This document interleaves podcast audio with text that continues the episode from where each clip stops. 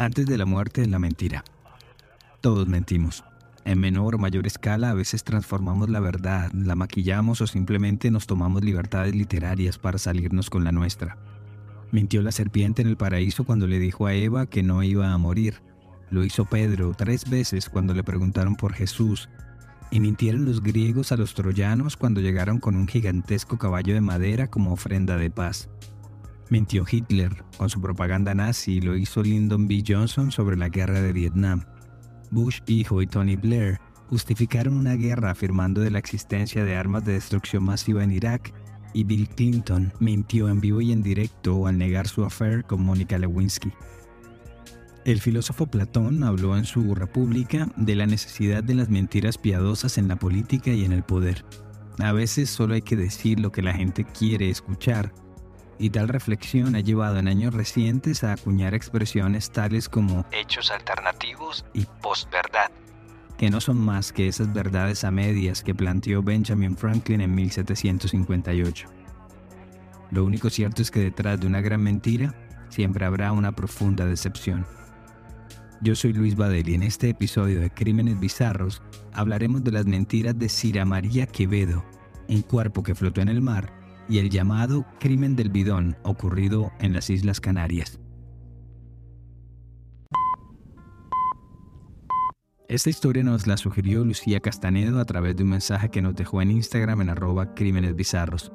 Así como ella, si quieren proponer un tema o saludar, arroba crímenes bizarros en Instagram, Twitter, Facebook y TikTok. Y ya saben, pasen la voz y déjenos un buen rating donde sea que nos escuchen a Lucía y a todos los que nos han escrito hasta hoy, muchas gracias. Siempre será bueno saber de ustedes. Y ahora a la historia de hoy. La mañana del 13 de mayo de 2016 llegó no solo con el murmullo del Océano Atlántico sobre las rocas, sino con el rumor del hallazgo de un cuerpo flotando en las cálidas aguas de la zona noroccidental de la isla de Gran Canaria. Un caminante que recorría la zona baja del Paseo de las Canteras en dirección norte justo al pasar el sector de la puntilla, se topó enfrente de las rocas con un bidón industrial que flotaba sin su tapa y un cuerpo al lado. No era algo que pasara a menudo y menos en esa zona, ya que tanto las canteras como el confital son de las playas más populares en la isla para locales y turistas por igual, así que semejante hallazgo no iba a pasar desapercibido. De inmediato, el desafortunado paseador llamó a la línea 112 e informó de lo sucedido. A los pocos minutos ya estaban allí uniformados de la policía local, bomberos y personal del GEAS, el grupo de especialistas de actividades subacuáticas de la Guardia Civil. En medio de las rocas, los espolones y la espuma blanca del mar, los uniformados lucharon contra el oleaje y pudieron acostar el cadáver en una de esas camillas naranjas usadas en las emergencias y transportarlo a la playa.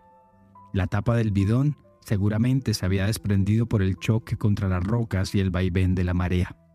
Lo único claro era que se trataba de un hombre. El grado de descomposición era tal que permitía intuir que su muerte no había ocurrido recientemente, a la vez que resultaba imposible determinar la causa de su deceso. Para eso se necesitaría mucho tiempo y paciencia. Obviamente lo primero que hicieron los investigadores fue revisar si había reportes o denuncias de jóvenes desaparecidos, pero nada. También se contempló la posibilidad de alguna venganza o algún enfrentamiento entre grupos criminales o de tráfico de drogas con presencia en la zona, pero no había nada que le diera asidero a esa versión. No cuadraba el modus operandi y por lo general esos ajustes de cuentas entre el AMPA suelen ser más disimulados, más del underground, así que dicha hipótesis fue prontamente descartada.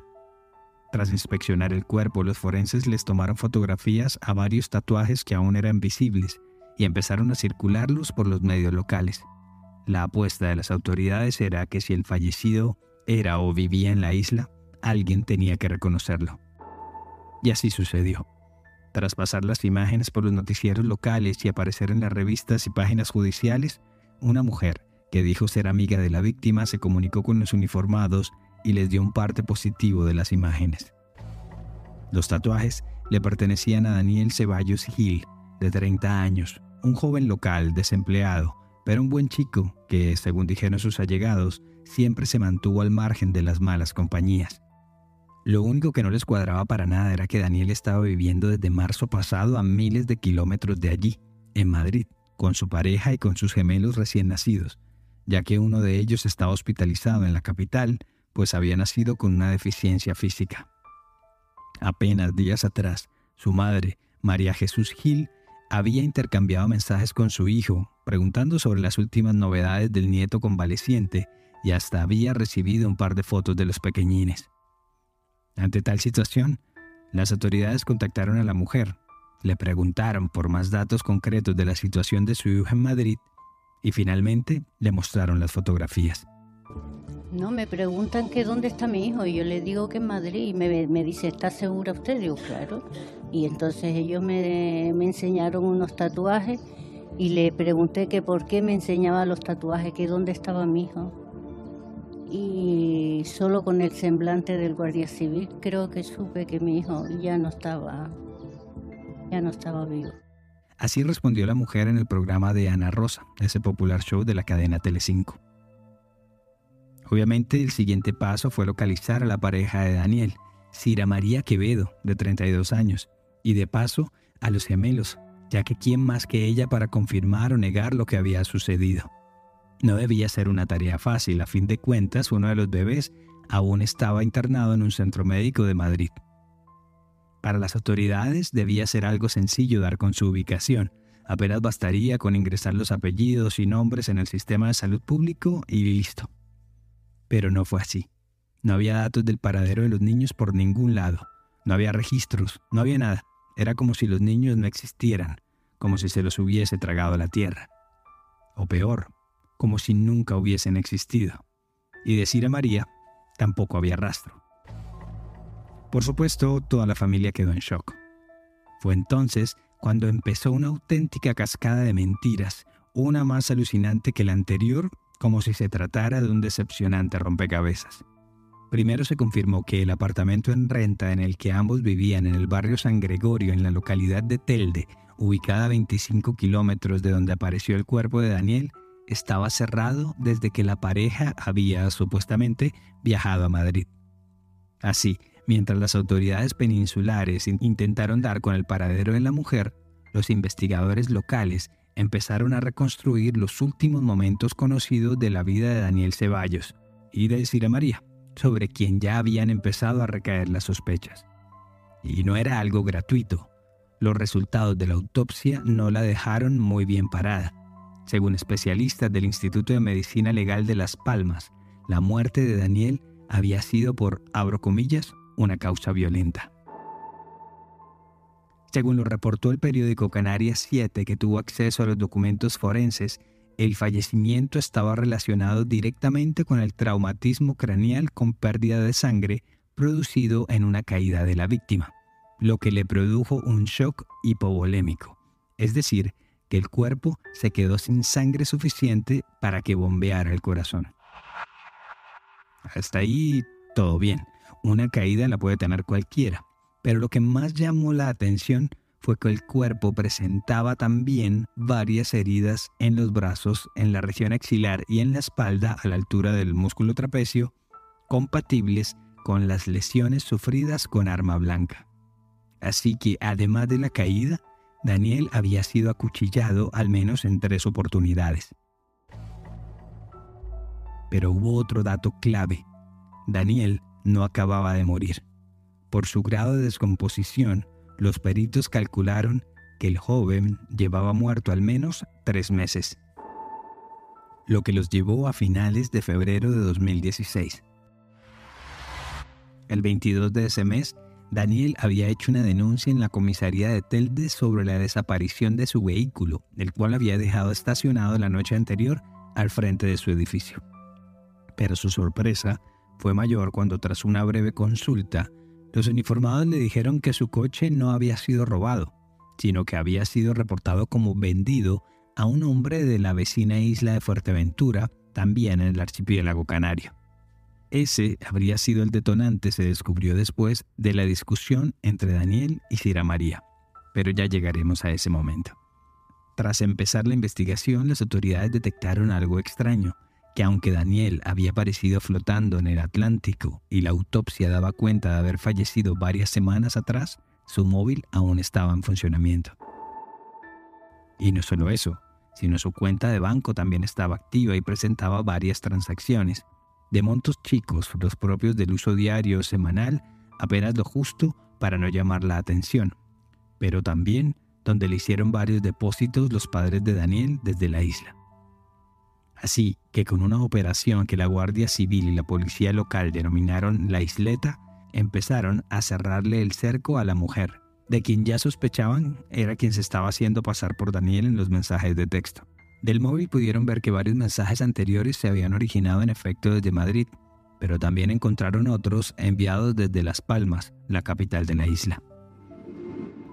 Pero fue una transacción en un cajero automático en un ATM en Asturias, en el norte de España, lo que hizo que personal de la Policía Judicial de Las Palmas y del equipo de delincuencia organizada de la Comandancia de Gijón se movilizaron hasta la localidad de Corbera, literalmente en el extremo más al norte de España, como si la mujer hubiese intentado alejarse lo máximo posible de su inmediato pasado. Así pues, el 13 de septiembre de 2016, Cira María Quevedo Núñez fue finalmente arrestada en una casa del barrio Las Vegas, en donde ya vivía con una nueva pareja, un hombre que por cierto desconocía su reciente y oscuro pasado, y al que tenía engañado haciéndole creer que era una azafata de la aerolínea Welling. Un par de días después, la mujer ya estaba parada en el juzgado de instrucción número 2 de Telde, acusada formalmente de la muerte de su exnovio. Pero si hay un elemento en común en la vida de Cira, son las mentiras, los engaños. Es más, la relación con Daniel comenzó con embustes. Cuando empezaron a conocerse en 2015 tras verse en un parque de Telde donde el joven iba a trotar, Cira se le presentó como una integrante de la Policía Nacional, que estaba de licencia porque había sido golpeada fuertemente por una banda de traficantes rumanos. Después le dijo que no, que realmente estaba trabajando de encubierta, de infiltrada, y que su fachada era ser vendedora de colchones en un comercio del centro de la isla para vigilar de cerca a unos malhechores. Otra falacia tuvo que ver con uno de sus hijos, con el mayor, el de 16 años, a quien le presentó como si fuera su sobrino. El menor, de 6 años, siempre la acompañaba en sus paseos vespertinos. En menos de dos meses comenzaron una relación y ya la mujer y el niño se fueron a vivir en la casa familiar de Daniel, donde éste vivía con su madre, su tía y otros allegados. Ella estuvo viviendo conmigo casi seis meses y la verdad es que no es que yo estuviera muy contenta con ella, pero era una persona limpia, le gustaba la cocina, preparaba siempre el almuerzo ella. Ya más afianzada la relación, la pareja se fue a vivir juntos con el niño a un departamento en el sector de San Gregorio, en Telde. Pero su sensación de que la pareja se iba desmoronando y conociendo el deseo de Daniel de ser padre, la mujer anunció con bombos y platillos que estaba embarazada de gemelos, con una artimaña para atraparle. Así opinaron la exnovia de Daniel y su madre. Él no la quería ella. Dice, no, yo por mis hijos no, me, no, me, no la puedo dejar y tal, me queda así. Y me decía, no me puedo ir mamá porque si no cuando los bebés nazcan no me lo deja ver. Pero de lejos la patraña más grande de todas fue que en efecto había dado a luz al par de gemelos y según les dijo, el parto fue el 28 de febrero de 2016 en el Hospital Santa Catalina de las Palmas de Gran Canaria, pero que debido a una cardiopatía inminente habían tenido que viajar los cuatro a Madrid. Así lo recordó la madre de Daniel, María Jesús Gil, a la cadena Telecinco. Los bebés nacieron y uno está mal y necesitan hospitales y adelantos que aquí en la isla no hay. Durante marzo, abril y mayo de ese 2016, Cira se hizo pasar por Daniel en el chat familiar del WhatsApp y cada tanto les enviaba fotos de bebés entubados, durmiendo o con líneas de suero que luego se comprobó fueron tomadas de internet. Y para hacer más verosímil su opereta, hasta retrucó digitalmente imágenes de Daniel y de ella, en los que parecía que el joven le estaba dando biberón a sus recién nacidos. Según reportó Telecinco, desde el supuesto parto, nadie, ni familiares ni amigos habían logrado contactar con él, ni siquiera para darle las felicitaciones. Intentaban llamarle, pero siempre recibían de respuesta ese mensaje automático que se envía cuando se rechaza la llamada. Luego entraba otro mensaje en el que él les decía que estaba muy liado en Madrid. recordó su madre al periódico Canarias 7. También les llegaron textos de Daniel pidiéndoles ayuda económica para poder comer y pagar el hostal donde se estaban hospedando, mientras acompañaban al bebé enfermo en su tratamiento. Y como familia es familia, pues estos recogían lo que podían en la isla, y así fue que recaudaron casi 500 euros que les consignaron en dos transacciones a lo largo del trimestre. Pero ya con la triste certeza de que nunca existieron los gemelos y de que Daniel nunca salió de Gran Canaria, aún faltaba saber cómo el cuerpo del joven de 30 años terminó en un barril flotando entre los espolones de la playa Los Nidillos. Tras indagatorias y pesquisas se pudo armar el recorrido de Cira y el bidón, de quienes la ayudaron, y por supuesto, la última suerte de Daniel. A continuación, la versión oficial aceptada por las autoridades y contada por la misma Cira como parte del proceso. ¿Recuerdan el incidente del coche de Daniel, que él pensó que se lo habían robado y en la comisaría le dijeron que no, que lo habían vendido a nombre de la vecina isla de Fuerteventura? Pues resulta Daniel no le gustó ni poquito que Cira hubiese vendido su vehículo a sus espaldas y sobre todo que se hubiera hecho la inocente cuando él la increpó al respecto. Dicha situación generó que la pareja tuviera momentos difíciles, hasta que un día, el cual no se ha podido especificar, empezó con una discusión. A Daniel ya le quedaba muy poca paciencia con su mujer. Muchos enredos, muchos desencuentros, pero como creía que estaba embarazada, pues hacía oídos sordos. Lo del coche fue la gota que rebasó la copa. Gritos iban y venían, y después empujones. En uno de esos gritos el pequeño de seis años, hijo de Cira, llegó al cuarto donde discutían los adultos, y según dijo la mujer, Daniel le pegó una torta, un manotazo en el culo. El niño salió corriendo, y a Cira se le salió el diablo. De baja estatura y gruesa figura, la mujer empezó a golpearle a su pareja y le asestó un tremendo empujón que lo lanzó de espaldas en la zona común del departamento con tan mala suerte que su cuello se estrelló en el pequeño escalón de la puerta del baño. Sin embargo, faltaba un pequeño detalle por aclarar, las heridas de arma blanca. Y así respondió Sira María al respecto en la corte en una de sus audiencias. Cuando se hace la autopsia del cuerpo, eh, Daniel presentaba heridas de, de, arma blanca. ¿Y qué explicación le da usted a este hecho? No lo sé, no sé si fue cuando cayó al mar, no lo sé. Siguiendo con la historia, luego de los gritos, el retumbar, los golpes y el ruido sordo de Daniel al caer, todo se hizo silencio en cuestión de segundos. Cira, afirmó, entró en pánico. Tan pronto vio cómo le salía sangre a su pareja detrás de la cabeza, que tenía sus ojos abiertos mirando la nada y que no reaccionaba, agarró a su hijo y hasta el conejo de la casa y se fue del lugar con dirección a la vivienda de sus padres. Un par de días después, Cira volvió al apartamento y ahí estaba Daniel, en la misma posición que lo había dejado. La mujer afirmó que enseguida llamó a una de sus amigas de nombre Vicenta y le contó lo sucedido. Según su declaración, esta le dijo que nadie le iba a creer la versión del empujón accidental y que sin dudarlo, el siguiente paso sería deshacerse del cuerpo. Pero no sería una tarea fácil, sin contar cómo llegó a esa decisión Sira María salió de la vivienda y se fue a la sucursal de Telde del almacén de abarrotes Leroy Merlin y compró un bidón, un barril de plástico con capacidad de 210 litros y las dimensiones suficientes para introducir un cuerpo de adulto. De vuelta al departamento y supuestamente con la ayuda de Vicenta, agarró el cuerpo del buen Daniel y a las trancas lo metió en un tonel. Acto seguido, le puso la tapa de esas a presión, pero que también tienen un pestillo para garantizar el hermetismo del recipiente, y finalmente lo selló con cinta pegante industrial, que llaman allá cinta americana. El bidón lo acostamos. Yo cogí el cuerpo por la parte de arriba y mi amiga por abajo. Y lo fuimos arrastrando porque pesaba mucho, que introducirlo y quedó como sentado. Ah, vale. Quedó así como sentado. Y se llama con cinta y Tenía las manos tiesas, pero el cuerpo no estaba rígido, dijo la mujer en la reconstrucción de los hechos ante la justicia. Luego lo llevaron a una esquina de la azotea y Sira María volvió a irse del lugar. Era el 28 de febrero, el día en que supuestamente había dado a luz y el mismo día en que partieron para la península. Y así pasaron los días, las semanas y los meses, dos para ser exactos, Cira María, en efecto, salió de las islas y aunque suena increíble, durante ese tiempo estuvo haciendo su pantomima de los bebés enfermos y engañando y pidiéndole dinero a la familia de Daniel.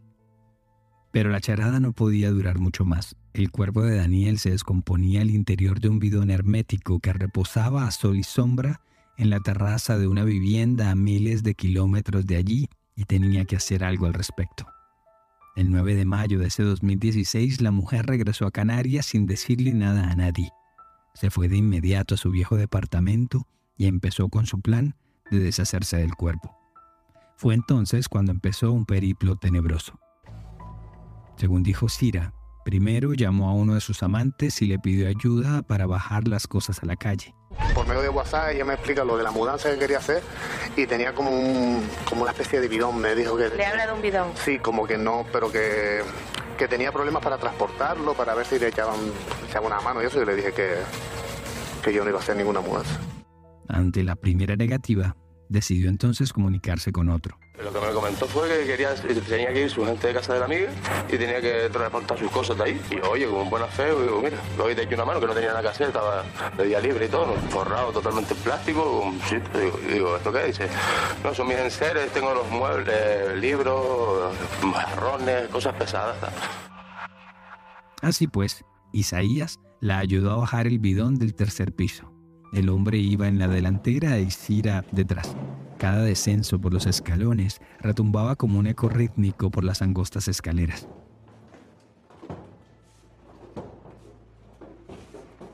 Enseguida Isaías se fue y Cira María llamó a un transportista por teléfono.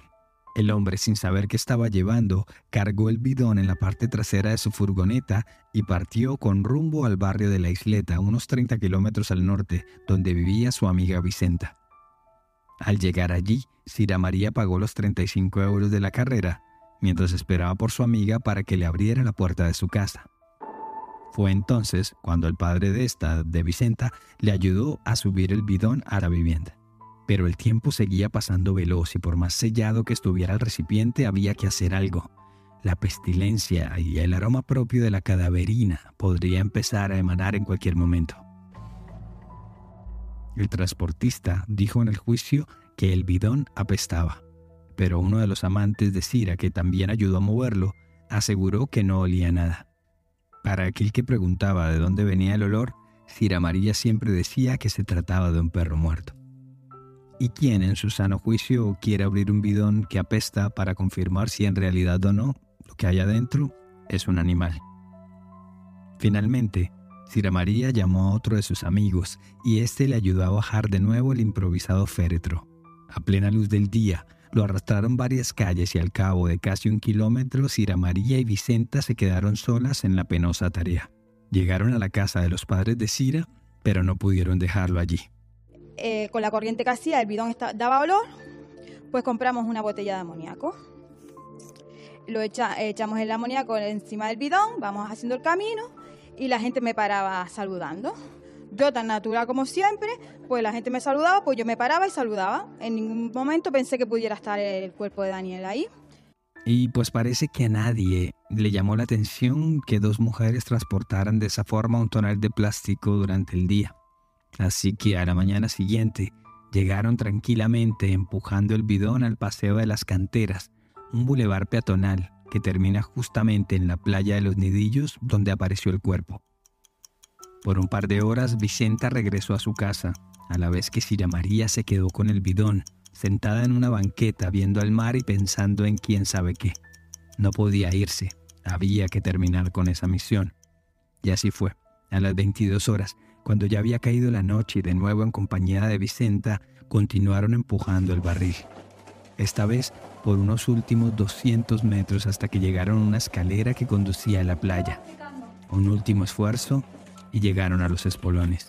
Y ya, frente a la negrura del océano, Cira le dio una patada al bidón que se deslizó por una pendiente hasta caer al agua. Ante todo pronóstico, se había salido con la suya pero no por mucho tiempo. Apenas un par de días después, el caminante se encontraría el bidón y el resto es historia. Por sus antecedentes de estafa, la Fiscalía Provincial no escatimó esfuerzos en castigarla y pidió 19 años de prisión por cuatro delitos.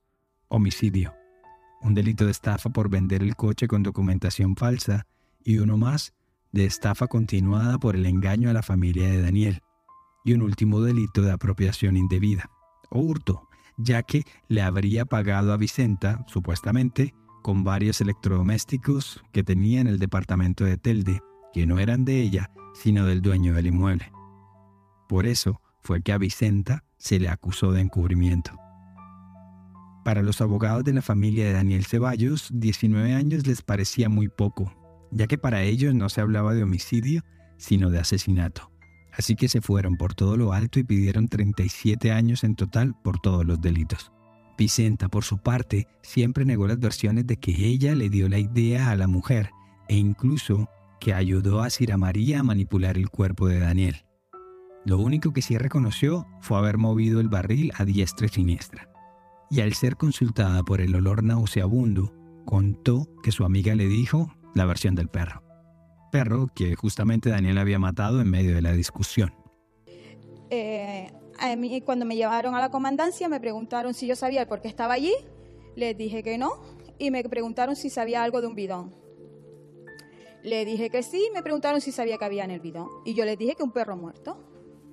Ellos me insistían en que no, que no había un perro muerto y yo le decía que sí, que ella me había dicho que era un perro muerto y que para mí siempre fue un perro muerto. Y entonces fue cuando me dijeron que si no había un perro muerto, que me imaginara qué es lo que podía haber dentro. Las pruebas y las pericias habrían estado de su lado, pues la fiscalía no encontró forma de comprobar que Vicenta supiera lo que realmente pasaba, y más bien, en efecto, fue otra víctima más de los engaños de Cira María. Así las cosas, Vicenta fue absuelta y declarada inocente. Por el juicio, desfilaron decenas de personas que dejaron ver un poco más de la personalidad de Cira María.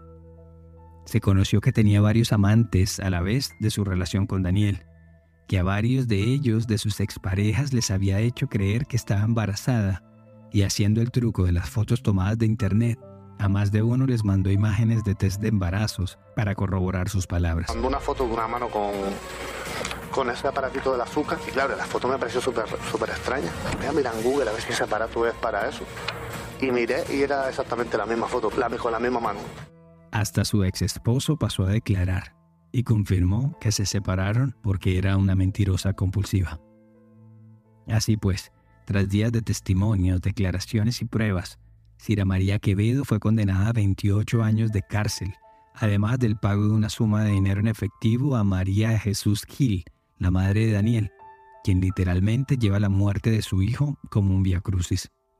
En toda su frente se tatuó una corona de espinas que luce como un apostolado. En su mejilla izquierda se tatuó varias lágrimas negras, mientras que las de la derecha son rojas, como si estuviera llorando lágrimas de sangre. Es que he sufrido mucho en la vida, le dijo a los noticieros, resignada no solo por lo vivido, sino también sabiendo todo el dolor que le espera. Yo de mi parte que esté el resto de su vida en la cárcel porque mi hijo del cementerio no va a salir.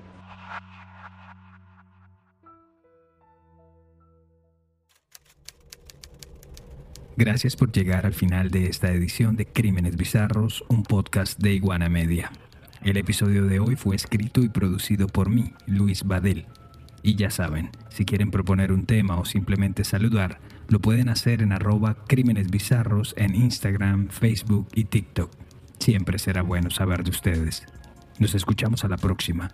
Para mayor información sobre el tema de hoy, visita iguanamedia.net.